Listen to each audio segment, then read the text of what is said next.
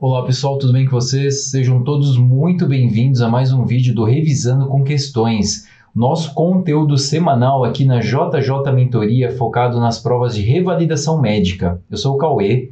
Hoje a gente vai continuar o projeto da resolução comentada da prova da UFMT, a prova que ocorreu agora no dia 10 de janeiro de 2021, mas que o edital é de 2020.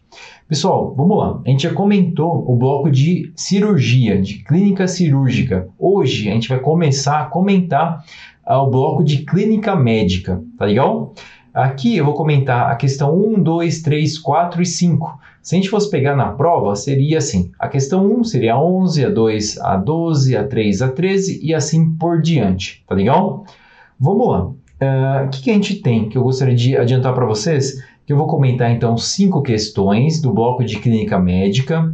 Nesse ano, é, nesse edital de 2020, a prova que ocorreu em 2021, a gente teve três questões que foram canceladas, pessoal, tá? E dessas três questões, duas delas vão fazer parte do vídeo de hoje. Então, a questão número 11 e a questão número 15. Aqui para a gente vai ser a questão número 1 e a questão número 5. Tá legal? O que, que eu vou fazer? É, eu vou fazer um comentário rápido dela, tá? Só para vocês é, terem uma noção como que foi essa questão que foi cancelada, tá legal? A gente tem então uma mulher com 41 anos de idade, com dor precordial e dispneia aos moderados esforços. Essa paciente também ela tem dor precordial do tipo pleurítica, que piorava no decúbito e melhorava com posição sentada. Aqui ele nos deu uma série de informações em relação ao exame físico e também nos deu algo que é bastante relevante, que é o ECG. No ECG, essa paciente tem um ritmo sinusal com frequência cardíaca de 109, com ondas T apiculadas e elevação do segmento ST. Uh, quando a gente vê uma elevação do segmento ST, dor precordial, normalmente a gente já pensa que a paciente tem uma doença arterial coronariana. Isso é o que acaba vindo assim, falar, pô, isso daqui realmente é gravíssimo, a gente tem que tirar isso. Uh, realmente fazer pós-diagnóstica em relação à doença arterial coronariana. Mas a gente tem que lembrar que também outras doenças podem acometer e causar alteração da elevação do segmento ST. Uma outra doença seria a pericardite. Tá legal? Então, essa questão a gente não vai discutir em relação ao diagnóstico diferencial, mas vamos pegar o, o, contexto dela. Basicamente, a gente tem uma questão relacionada ao sistema cardiovascular. O sistema cardiovascular, sem, independente se for cobrado ali uma doença arterial coronariana, uma doença valvar, uma arritmia cardíaca, uma endocardite, uma miocardite, é um sistema que está muito presente nas provas. Por quê? Devido à sua incidência. Se a gente for pegar no Brasil, uma das maiores causas de morte realmente são as doenças cardiovasculares. Sem dúvida nenhuma, é algo que, uh, infelizmente, é muito importante e a gente precisa saber. Fato, tem muitos pacientes com doenças cardiovasculares. Então, é algo que tende a ser cobrado nas provas. Muito improvável que tenha uma prova de clínica médica ali com 10 questões uh, e não vai cobrar nada sobre o sistema cardiovascular, tá legal? Você fala assim, pô, Cauê, mas o sistema cardiovascular pode cair um monte de coisa. Realmente pode, tá? A prova da UFMT, ela tende uh, a cobrar não só o diagnóstico inicial, mas ela acrescenta alguma outra coisa. A fisiologia, aqui nesse caso ela pediu a fisiologia e a histologia. Isso acabou confundindo, de alguma forma, eles acabaram, opa, isso aqui não está certo, não amarraram bem a alternativa e tiveram que cancelar uh, essa questão, tá legal? De qualquer forma, fica esse, essa ideia para vocês que realmente o sistema cardiovascular é muito importante, a gente tem que estudar com muito afinco uh, os temas relacionados ao sistema cardiovascular, tá legal? Vamos lá. Questão número 2. Essa sim a gente vai poder trabalhar com calma e é uma boa questão, pessoal. Vamos lá.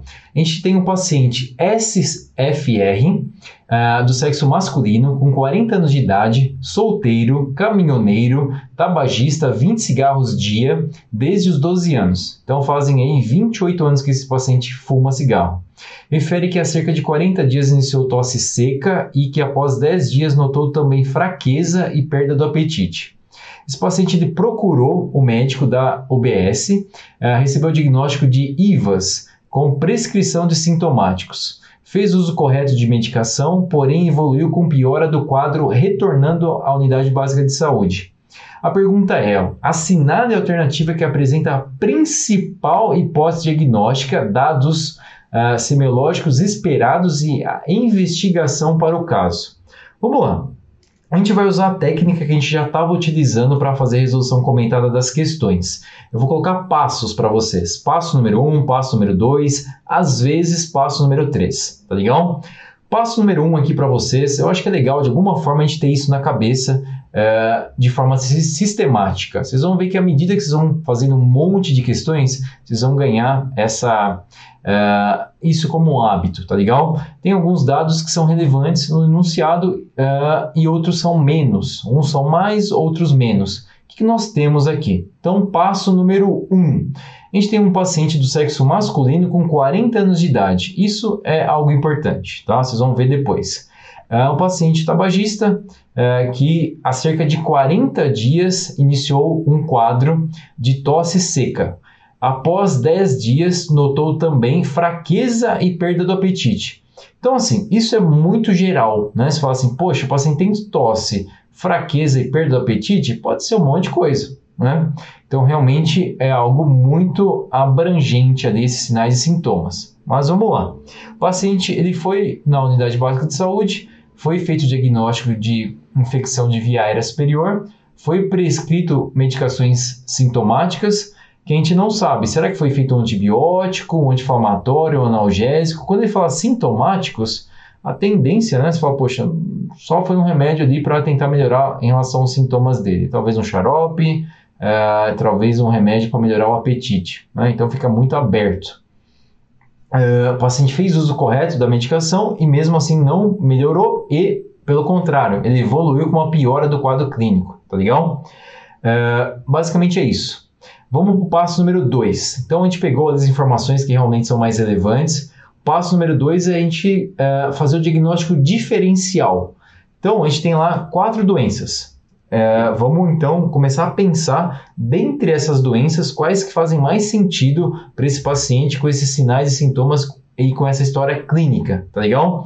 Posso adiantar para vocês que as quatro fazem sentido uh, pensando nesses sinais e sintomas abertos, tá? Mas é, claro que vai ter uma principal para falar, poxa, sem dúvida nenhuma o paciente chegou na unidade básica de saúde com esses sinais e sintomas. Primeira coisa, eu preciso descartar essa doença. Se eu descartei essa doença, aí eu vou abrir o leque ali e falar, opa, peraí, que se não é isso, pode ser outras coisas, tá legal? Então, basicamente seria isso, tá? Alternativa A, fala assim, ó, HIV, AIDS, infecção aguda questionar a presença de diarreia, úlceras afitosas, quelite angular, investigar doenças oportunistas e testes anti-HIV. Vamos lá. Uh, a gente sabe que o HIV barra AIDS uh, tem diferentes fases. O paciente que se contaminou, ele tem um período ali, aquele uh, que a gente tende a chamar de primeira fase, que é a chamada de infecção aguda. Nesse momento, o paciente pode vir a ter alguns sinais e sintomas, tais como sinal, uh, como se fosse uma gripe. O paciente pode ter uma febre, um mal-estar, que normalmente não passa disso, tá legal? No segundo momento, que eles chamam de uma próxima fase, o paciente pode ter ali uma série de interações entre as células de defesa e as constantes rápidas mutações do vírus. Nesse momento, o paciente não é sintomático, ele não tem sintomas normalmente nesse momento. Uh, num outro momento, esse paciente já pode ter ali realmente uh, a fase sintomática inicial, que é caracterizada pela redução dos linfócitos TCD4. Aí começam as coisas realmente uh, a aparecer, o paciente pode ter uma febre, uma diarreia, suores noturnos, pode ter um emagrecimento tá legal? Daí por diante o paciente pode vir aí não somente ter o HIV, mas sim a AIDS, com a diminuição dos linfócitos CD4, e aí ele pode ter diferentes doenças de acordo com a contagem do CD4, tá legal? Isso é algo que, assim, normalmente não tende, não cai muito, especialmente nas provas de revalidação, mas você já cai, na verdade já caiu, tá? Caiu no INEP uma questão relacionada a isso. É, eu acho que o paciente ele tinha uma pneumonia por pneumocistose, eu não lembro exatamente, mas eu acho que era isso. E aí realmente a gente tinha, ele dava essa informação para a gente e a gente tinha que imaginar ali que esse paciente realmente tinha a infecção pelo vírus HIV e que ele já estava no estágio realmente é, de AIDS, tá legal? Então a gente sabe que de acordo com a contagem de CD4 tem algumas doenças que são mais características, tá? Se a gente pensar, o paciente tem uma pneumonia por pneumocistose, pneumocistis girovese, normalmente quando tem o CD4 menor do que 200, tá legal? Mas isso, assim, normalmente não é cobrado afinco, tá? É, dá, na questão do INEP, por exemplo, a gente conseguia trabalhar isso e não era assim, ah, tem que saber exatamente, ah, se tem menos que 250 é uma doença, se tem menos que 100 é outra. Normalmente não chega a esse ponto, tá legal? De qualquer forma, a gente conseguiria tirar inicialmente essa alternativa A, porque uh, tem outras doenças antes que a gente precisa pensar do HIV, tá legal? Para uh, um paciente com esse quadro clínico. A B, uh, tumor pulmonar, sibilos, hemoptose, baqueamento digital, síndrome carcinoide, broncoscopia e ressonância magnética do encéfalo. Vamos lá, ó, esse aqui eu tirei algumas informações do INCA, tá? É, então, no Brasil, o câncer de pulmão é o segundo mais comum em homens e mulheres, tá? É, sem contar o câncer de pele não melanoma. É o primeiro em todo o mundo desde 1985 tanto em incidência quanto em mortalidade. Tá? Cerca de 13% de todos os casos novos de CA são de pulmão. Então, realmente é algo bastante importante, é algo que tende a aparecer nas provas de revalidação, sem dúvida nenhuma, às vezes como alternativa correta, às vezes como diagnóstico diferencial, tá legal? Uh, uh, o tabagismo é a exposição passiva ao tabaco e a exposição passiva, perdão, uh, são importantes fatores de risco para o desenvolvimento do câncer de pulmão. Isso é fato. Né? A gente sabe, como médicos, a gente sabe que o tabagismo realmente aumenta a probabilidade de uma série de doenças e com câncer de pulmão não é diferente. Tá? Uh, algo que é importante a gente saber é em relação à idade. Tá? Normalmente, esse paciente que tem um CA de pulmão, ele apresenta a doença ou seja, a maior parte tá, dos casos afeta pessoas entre 50 a 70 anos de idade. Então, assim, tem casos de paciente com 30 anos com CA de pulmão? Tem, né? Mas não é a grande maioria, pessoal, tá? Se a gente pensar na prova, se a gente tivesse essa informação já, opa, peraí, eu vou pensar em primeiro em TU de pulmão ou pensar numa TB, vou pensar numa pneumonia, a pneumonia comunitária, a pneumonia adquirida na comunidade é algo muito comum, infelizmente, e a TB em uma série de regiões do Brasil ainda continua sendo bastante comum. Então, uh, um paciente de 40 anos, independente dele ter essa carga tabágica alta, 28 anos fumando, não necessariamente a gente iria pensar no, uh, no TU de pulmão, tá legal? Sabendo disso, que a maior parte dos casos apresenta ali entre 50 e 70 anos, já ajudava a gente. Falar, opa, peraí, esse paciente não necessariamente tem um TU de pulmão, a gente não tem perda de peso, perda ponderal. Normalmente, quando coloca perda de peso, perda ponderal, a gente fica muito com aquele negócio na, no ouvido, assim, fala: caramba, esse aqui é um TU, TU, TU. Aí realmente a gente tem que acabar tirando de alguma forma essa ideia de tumor, de câncer uh, do paciente, tá legal?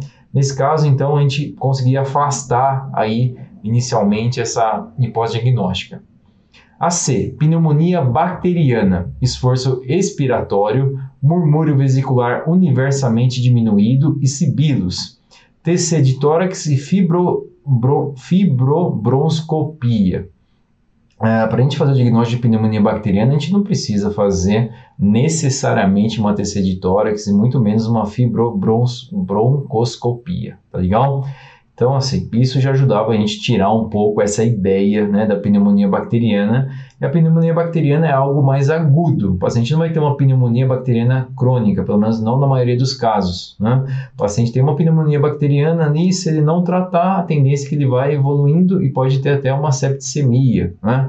Então, uh, pensando nessa história clínica de 40 dias, uh, com esse uh, tratamento de sintomáticos, teoricamente não foi nada muito focado especificamente no, no tratamento. Uh, teve uma piora, mas assim, 40 dias é muita coisa. Né? Se fosse uma pneumonia bacteriana aguda, não teria esse quadro clínico, essa apresentação, tá legal? Então a gente conseguiria tirar a C também sem dificuldades. E a gente ficaria com a D. A D é uma alternativa aí muito, muito importante, que a gente sempre tem que pensar, pessoal tosse, né? Você fala, poxa, o paciente tem tosse, o que, que ele tem? Tosse mais de três semanas, a gente tem que descartar TB, fato, tá? Ah, mas o paciente tem tosse seca. Normalmente na TB o paciente não tem uma tosse produtiva. Não necessariamente, tá legal? Uh, alternativa D colocava o seguinte, ó, tuberculose pulmonar, uh, aumento do murmúrio vesicular, sopro, diminuição, perdão, aqui, aqui no símbolo não estou conseguindo visualizar, mas acredito que esteja como diminuição do murmúrio vesicular, sopro anfórico e emagrecimento. Baciloscopia direta, teste rápido molecular e raio-x de tórax. É exatamente isso. Né? Então a gente imagina que um paciente com TB ele tem uma alteração na ausculta, que ele tenha ali um emagrecimento, a baciloscopia direta é uma das formas de a gente fazer o diagnóstico. E o TRM, né, o teste rápido molecular, é algo que nos ajuda muito atualmente. E a gente pode pedir isso mesmo na unidade básica de saúde. E a radiografia de tórax, que sem dúvida nenhuma é um dos principais exames ali no início para a gente poder diagnosticar alguma alteração, tá legal? Uh, lembrando que a tuberculose é uma infecção crônica e progressiva, frequentemente com um período de latência seguindo a infecção inicial.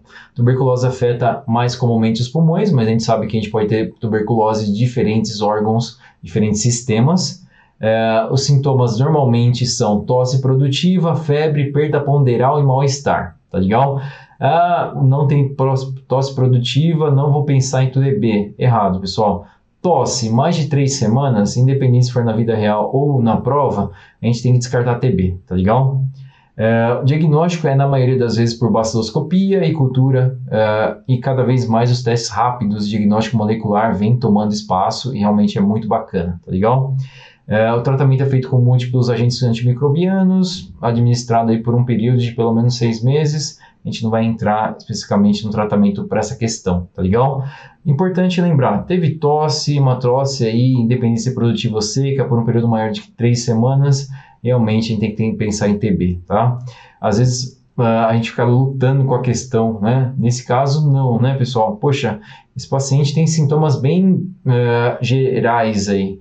Então, qual que é a probabilidade maior? Esse paciente tem um HIV, ele tem um tumor pulmonar ou tem uma pneumonia bacteriana? A pneumonia a gente tinha que descartar realmente devido a essa história clínica. Claro que a pneumonia bacteriana é mais comum ainda do que a tuberculose pulmonar. Era algo que a gente tinha que fazer o diagnóstico diferencial ali, talvez ficar mais nessas duas, pensando no, na incidência, tá legal?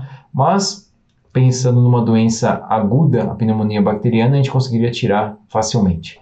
Ficaríamos então com a alternativa D, tuberculose pulmonar, tá legal? Então é isso. Questão número 2. Questão número 3. Uma mulher com 52 anos de idade, obesa, foi admitida no pronto-socorro com dispneia aos mínimos esforços há cerca de duas horas. Com uma dor torácica ventilatório dependente à esquerda. No atendimento inicial apresentava agitação psicomotora taquipneica, Uh, paciente relata terapia de reposição hormonal há cerca de seis meses.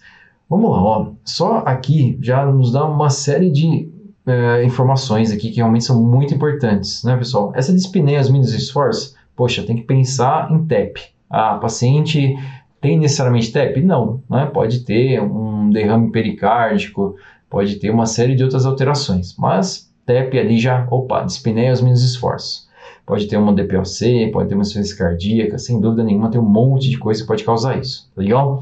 Terapia de reposição hormonal, bastante importante para a gente poder fechar o diagnóstico, ou ao menos criar uma hipótese diagnóstica mais, uh, mais amarradinha ali para a gente. O paciente refere ter hipertensão, frequência cardíaca 145, ela está taquicárdica e está taquipneica também, com uma frequência respiratória de 36. A PA 10 por 8, saturação de 88, isso é importante.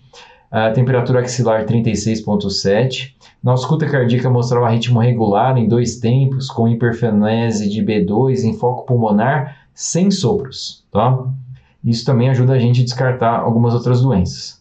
Avaliação pulmonar expansibilidade diminuída em bases FTV diminuído, paciente apresenta maciez em base esquerda e murmúrio vesicular diminuído difusamente.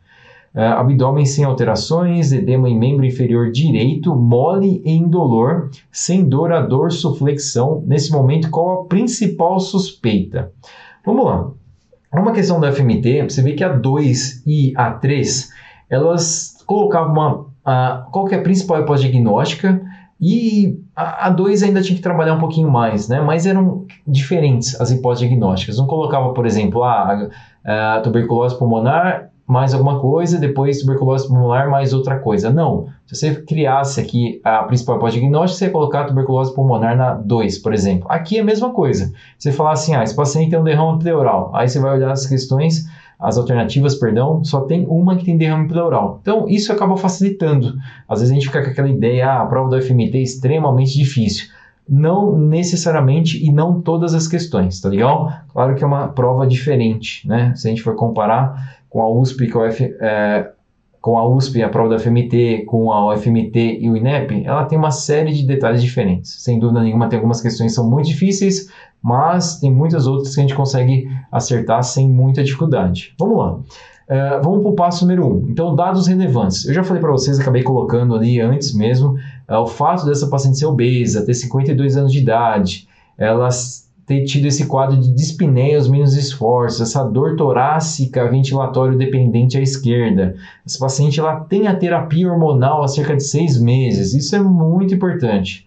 Paciente taquicárdica, taquipneica, está com saturação de 88. No entanto, a paciente mantém com a PA 10 por 8 e uma temperatura axilar de 36,7. Então, essa taquicardia não está relacionada, por exemplo, à temperatura dessa paciente, ok? Uh, a gente tem ali o membro inferior direito com três cruzes em quatro, mole e indolor, sem dor a dorsoflexão. Pessoal, isso também ajuda muito, né? Aquela coisa que você fala, poxa, eu acho que é isso, aí você leu isso e fala, caramba, agora eu tenho certeza, tá legal? Então, uma questão aí relativamente fácil, que não tinha muito erro aí é, nessa prova, tá legal? Vamos lá, vamos começar de baixo para cima. Derrame pleural, não, né? A gente não tem aí os sinais cardíacos, essa escuta cardíaca mostra ritmo regular, dois tempos, com hiperfonese de B2 e foco pulmonar, tá? Sem sopros.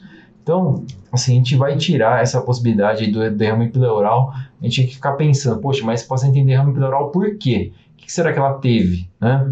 Nesse caso, a gente vai conseguir tirar, não é, sem dúvida nenhuma, a, a principal hipótese diagnóstica, a gente conseguia descartar facilmente. A C, pneumotórax espontâneo. Né? Uh, poxa, a paciente que tem um pneumotórax espontâneo, ela não vai apresentar, por exemplo, edema inferior direito, 3 cruzes em 4. Então, realmente, a não ser que ela tenha um pneumotórax extremamente grave, que ela já está afetando ali uh, realmente outros sistemas, não só o sistema respiratório, tá legal? O que não é comum, né? O paciente apresenta ali uma série de sinais e sintomas iniciais que ele levaria a gente a pensar no pneumotórax e não necessariamente é, isso. Tá? Então, realmente a história é diferente, né? não bate. As questões de pneumotórax espontâneo, elas realmente elas têm um contexto ali diferente, tá legal?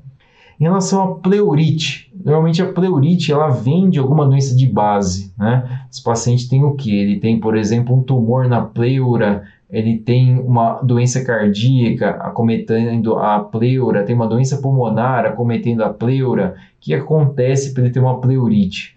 É, então, não é comum também um paciente com uma pleurite ele ter um, mem um membro inferior direito, por exemplo, com uma uh, com edema importante, como a gente tem nessa paciente, tá legal? Então, gente ficaria, sem dúvida nenhuma, com a alternativa A, tromboembolismo pulmonar. Esse paciente tem um quadro franco, né, pessoal, de tromboembolismo pulmonar. Aqui eu colocaria para vocês, para vocês como passo, passo número um, dados relevantes. Pegamos os dados e dado uh, a esses dados que a gente pegou, a gente vai para o passo número dois, que seria o diagnóstico diferencial. Uh, seria relativamente tranquilo a gente fazer aí como principal hipótese diagnóstica a o TEP, tá? TEP é algo que cai muito nas provas, realmente tem algumas nuances, assim, alguns detalhes realmente que a gente precisa saber do TEP, mas para essa questão realmente foi bem tranquilo, né? A gente precisaria saber do score de Wells, né? não precisaria saber de muita coisa para poder acertar essa principal hipótese diagnóstica, tá legal? Vamos lá então. Questão número 3, alternativa A, TEP. Pessoal, questão número 4. Essa é uma ótima questão. Se eu a gente for fazer ali uma análise dessas cinco questões de hoje, eu julgo essa como uma questão mais interessante, uma questão bacana tá legal? E não é tão difícil, na realidade não é uma questão difícil, mas é uma questão que a gente tem um monte de detalhezinhos que a gente tem que pegar para poder acertá-la, ok? Então a gente tem aí um homem com 43 anos de idade que vem ao ambulatório com queixa de astenia há um mês, evoluindo com piora, tontura e turvação visual a um dia. O paciente queixa-se de polidipsia, polifagia, poliúria e perda ponderal. Quando você vê esse monte de P aí, você tem que falar, opa, peraí, esse paciente tem diabetes. Né? E será que ele tem um quadro de diabetes e ele já sabe, não sabe, né? Mas assim, deu esses quatro P's, é diabetes, sem dúvida, né, pessoal? Não pode titubear, tá ok? Depois ele falava o seguinte, ó, desde a interrupção da insulinoterapia há 40 dias. Opa, então a gente sabe que esse paciente tem uma diabetes importante, né? Já fazia uso de insulina e parou. O paciente nega outros sintomas. O paciente tem histórico aí de diabetes e é, nega outras comorbidades. No exame físico, o paciente está taquipneico, a frequência respiratória 24, a frequência cardíaca está normal, a PA 95 por 60, o paciente apresenta-se normocorado, desidratado, duas cruzes em quatro, tem uma boa perfusão sem outras alterações. Aqui é algo que, assim, eu não vi na prova, eu acredito que não tinha esses valores de referência, tá? Sem os valores de referência realmente judiava um pouco, né? Às vezes fala, poxa, eu sei trabalhar com a gasometria, mas eu não lembro exatamente quais são os valores normais de PCO2, por exemplo, tá? Então, uh, normalmente as provas elas dão, né, isso, mas sinceramente eu não vi na prova da FMT, eu não tenho certeza se né, no momento da prova quem fez tinha alguma folha que tinha esses valores, tá legal, pessoal? Uh, depois posso checar isso e comentar nas, no segundo vídeo para vocês uh, de clínica médica, tá legal? Vamos lá, aqui ele colocou ó, gasometria pH 7.23, PO2 89, PCO2 35, bicarbonato 12. Glicemia 418. Aqui você fala, poxa, por menos que uh, você fala, ah, não lembro dos outros informações, mas a glicemia desse paciente 418, você sabe que ele tem um quadro aí relativamente grave uh, paciente com potássio de 5,13 e um sódio de 131. Qual a conduta para a correção do distúrbio apresentado pelo paciente? Vamos lá então. Quais são os dados relevantes? Tem um paciente com 43 anos de idade, com queixo de astenia há cerca de um mês, com esses sintomas tais como uh, tontura e turbação visual. O paciente já apresenta polidipsia, polifagia, poliúria e perda ponderal desde sua interrupção da insulinoterapia. Então, o paciente tende realmente a piorar se ele fazer uso de insulina. Muito provavelmente ele tinha um quadro realmente bastante importante de diabetes. Se ele parou, ele vai ter realmente uma piora. Isso é fato. O que a gente tem alterado aqui na gasometria, pessoal? Ó, o pH 7,23 está alterado. Bicarbonato 12 está alterado. Glicemia 418 está alterado. E o sódio 131 está alterado, tá legal? Vou colocar aqui para vocês, né, só para a gente fazer um paralelo. O pH a gente espera que seja aí entre 7.35 e 7.45. Então esse paciente tem um pH mais baixo, tem um pH ácido. Em relação ao bicarbonato, a gente espera que seja entre 22 e 26, tá? Em relação à glicemia, né, depende, ah, o paciente comeu ou não comeu, né, mas a gente espera que não seja maior do que 180. É, em relação ao sódio, a gente espera que seja uh, ali o sódio, deixa eu ver, ah, entre 135 e 145. Esse paciente tem 131, então está um pouco abaixo, tá legal? Então vamos lá, vamos, uh, nessa questão a gente podia colocar como passo número 1 um, os dados relevantes, a gente pegou ali o contexto da questão, beleza. A segunda coisa para a gente fazer é a hipótese diagnóstica isso seria relativamente tranquilo, né? A gente fala, poxa, esse paciente ele tem uma diabetes descompensada. O que, que esse paciente tem? Ele tem um, uh, um estado hiperosmolar ou ele tem uma cetoacidose diabética? Não necessariamente a gente precisava saber disso para a gente poder fechar a questão, tá legal, pessoal? Uh, se a gente for ver aqui pelo pH, a gente sabe que ele está numa acidose. Aí você fala assim, aí o bicarbonato, o bicarbonato está baixo. Então a gente imagina ali que esse paciente tem uma acidose metabólica. Mas se a gente for fazer o cálculo do PCO2, esse paciente vai apresentar ali entre 28 ou 24. Uh, eh, então isso vai mais a favor de um distúrbio misto, tá legal? Claro que nesse caso a gente não precisava ficar calculando ano gap, não precisava, tá legal, pessoal? Então, às vezes a gente fala, poxa, é questão do FMT, então vai ser difícil, vou ter que calcular o non gap. Não, não precisava, tá? É, se a gente pegar aí que esse paciente muito provavelmente tem uma cetoacidose diabética, a gente tem que saber como tratar. O que, a gente vai fazer? A gente vai fazer potássio, vamos fazer sódio, vamos fazer volume, vamos começar com a insulina. Então, isso é bastante importante, tá legal? Isso vem caindo muito nas provas. Na prova do, do INEP já caiu algumas questões com isso que ele colocava o valor de potássio, por exemplo, baixo e a gente não podia sair fazendo insulina. Então, assim, é uns detalhezinhos que realmente a gente precisa saber porque a gente pega isso muito na nossa prática, legal? Independente se você trabalhar numa unidade básica de saúde, eh, na unidade básica, na realidade, a gente não tem o valor uh, do sódio nem do potássio, mas a gente sabe a glicemia do paciente. É, pegar no pronto-socorro, a gente acaba ficando um pouco mais fácil, no sentido que você tem os valores do, do sódio e potássio e acaba tendo uma uh, uma forma de tratar um pouco mais tranquila. Na UBS, infelizmente, a gente acaba tendo dificuldade com esses pacientes. Mas enfim, vamos lá. O que, que, a gente teria que fazer para essa questão? Você criou ali o passo número 2, que seria a pós-diagnóstica. Depois, no passo número 3, a gente vai tratar. O que, que a gente tem que fazer? Basicamente, a gente tinha que fazer o passo a passo. Ah, vamos fazer volume para esse paciente, vamos fazer um soro fisiológico, ou vamos, vamos fazer, por exemplo, uma concentração de 0,45 ou 0,9. Uh, isso vai depender da uh, se esse paciente tem um sódio. Se ele tiver um sódio maior do que 135, maior ou igual, tá? A gente vai fazer um soro 0,45. Se esse paciente tiver um sódio menor do que 135, a gente pode fazer um soro 0,9, tá? O sódio desse paciente é 131, então a gente pode fazer um soro ali 0,9 sem nenhum problema, tá legal? Em relação ao potássio, esse paciente tem potássio menor do que 3,3, é, a gente viu aqui que o potássio dele é 5,3. Então, tá ok, né? Tá dentro ali é, do que a gente espera em relação ao potássio, tá legal? Então, isso não seria uma preocupação. Então, se ele tem um potássio maior do que 5,3, basicamente a gente pode fazer a administração da insulina, sem fazer ali inicialmente a reposição do potássio, tá legal? Uh, em relação à insulina, sempre antes de fazer a insulina, a gente vai checar o potássio, e essa é uma grande pegadinha nas provas, eles ainda utilizam isso para pegar a gente, tá legal? Então, assim, você viu o potássio, tá normal, não tá? Então, você vai saber se vai fazer ou não. Uh, checou o potássio, está dentro da normalidade, a gente vai fazer ali volume e podemos fazer uma insulina regular em bolos, tá?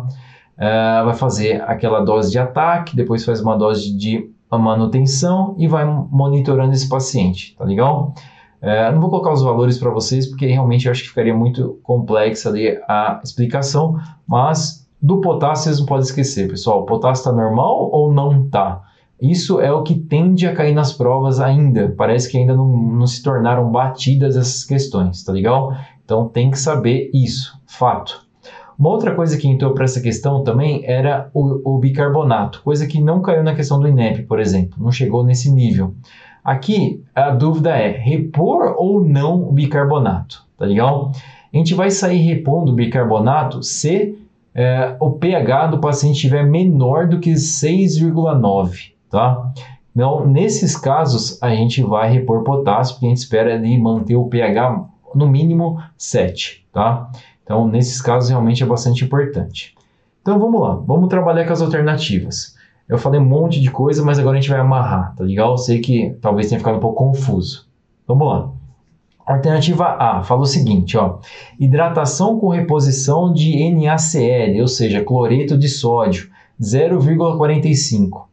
Não, tá legal? Por quê? Porque o sódio está 131, a gente não tem um excesso de sódio. Se a gente tivesse um excesso, tivesse 500 de sódio, falou, opa, peraí, eu vou colocar menos sódio porque esse paciente já está cheio de sódio. Né? Então, não tem necessidade de diminuir uh, o sódio. A gente pode fazer um soro ali 0,9, porque o sódio dele, inclusive, está um pouco abaixo de 135, tá legal?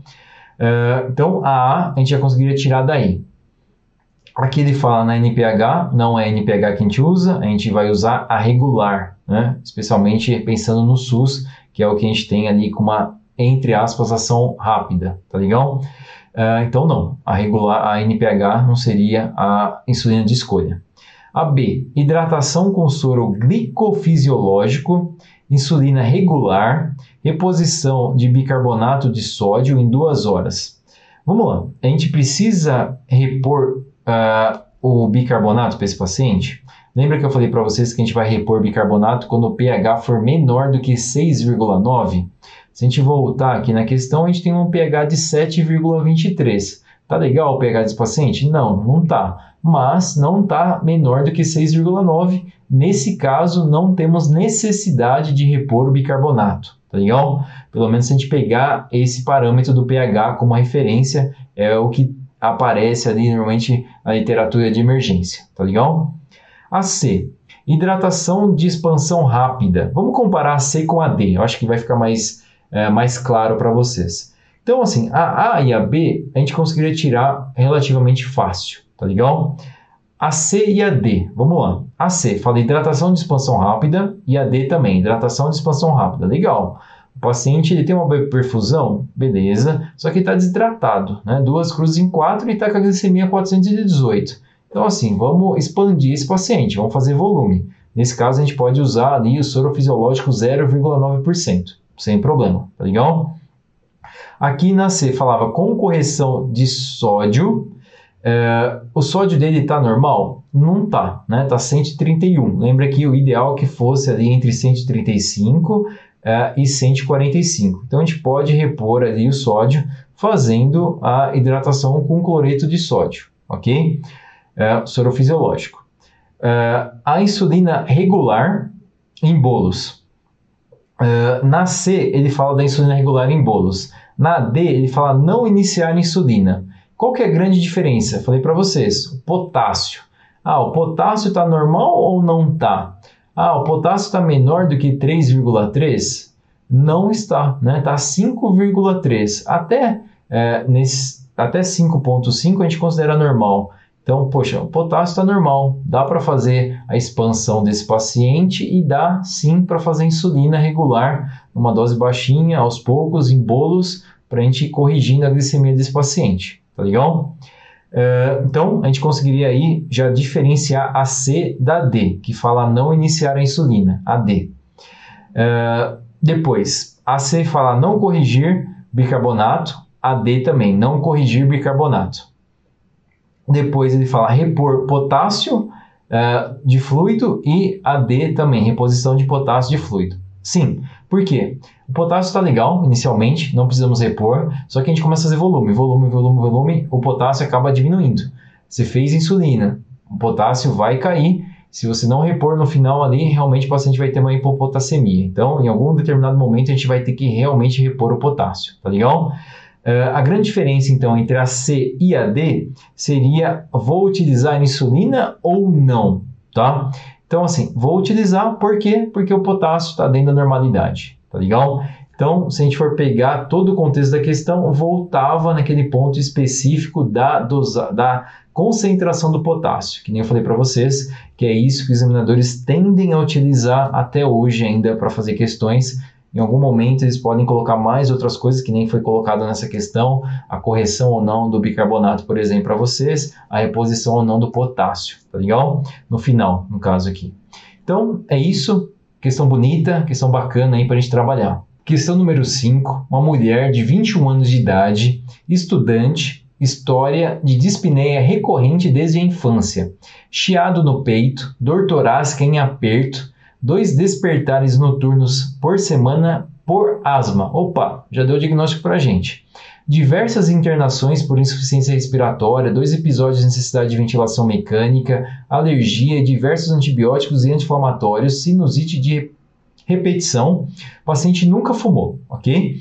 No exame físico, paciente com bom estado geral, normotensa, aparelho respiratório sibilos inspiratórios e expiratórios difusos, tiragem intercostal, frequência respiratória aumentada, ou seja, ela está sem outras alterações. Medicação em uso, budesonida mais formoterol, salbutamol mais hipatrópio, de resgate diariamente quatro vezes por dia. Qual a conduta recomendada? Vamos lá. Essa é a questão número 15, né? Se a gente fosse olhar ali uh, nas respostas. Essa questão também, como eu falei para vocês, pessoal, ela foi cancelada, tá legal? Uh, a gente tem um novo protocolo relacionado ao tratamento de asma. É um protocolo que saiu em 2020, tá? É, eu aconselho vocês darem uma olhada, mas infelizmente, pelo menos até onde eu vi, eu tive uma aula recentemente sobre isso e na época não tinha em português. É, na aula, o professor, ele inclusive, ele acabava traduzindo as coisas e deu aula pra gente. É, foi uma ótima aula, pegamos uma série de informações e eu fui procurar agora. E também não achei em português, tá? Então isso pode dificultar para alguns de vocês. É, basicamente, esse novo protocolo é o GINA, tá? Vocês colocarem lá G-I-N-A, asma, vai aparecer, vocês vão ser direcionados direto ao site, vocês conseguem pegar ali é, o arquivo original é, em relação ao tratamento da asma, tá? Como é algo, uma mudança, né, uma atualização, é algo que tende a ser cobrado nas provas de revalidação é, e pode vir a cair nesse ano de 2021 ou mesmo 2022, tá legal? Então, é, eu não vou falar para vocês, ah, vai lá, estuda muito isso. Se vocês puderem, realmente é legal, mas realmente tem essa barreira da língua, tá? Eu vou ver se num determinado momento eu faço um RCQ específico de asma, e aí eu pego, traduzo e a gente pode trabalhar mais aí esse tema asma, tá legal?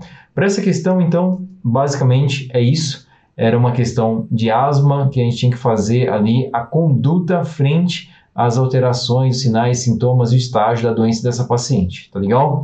De alguma forma a banca ela se é, não deixou isso muito bem amarrado e essa questão acabou sendo é, cancelada, tá legal? Mas é um outro tema aí que a gente espera que também apareça nas provas.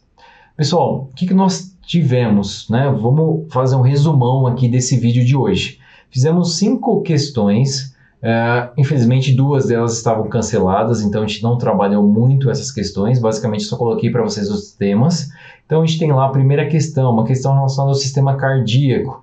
Dava como diagnóstico diferencial uma miocardite, uma pericardite, uma DAC, doença arterial coronariana e uma insuficiência mitral.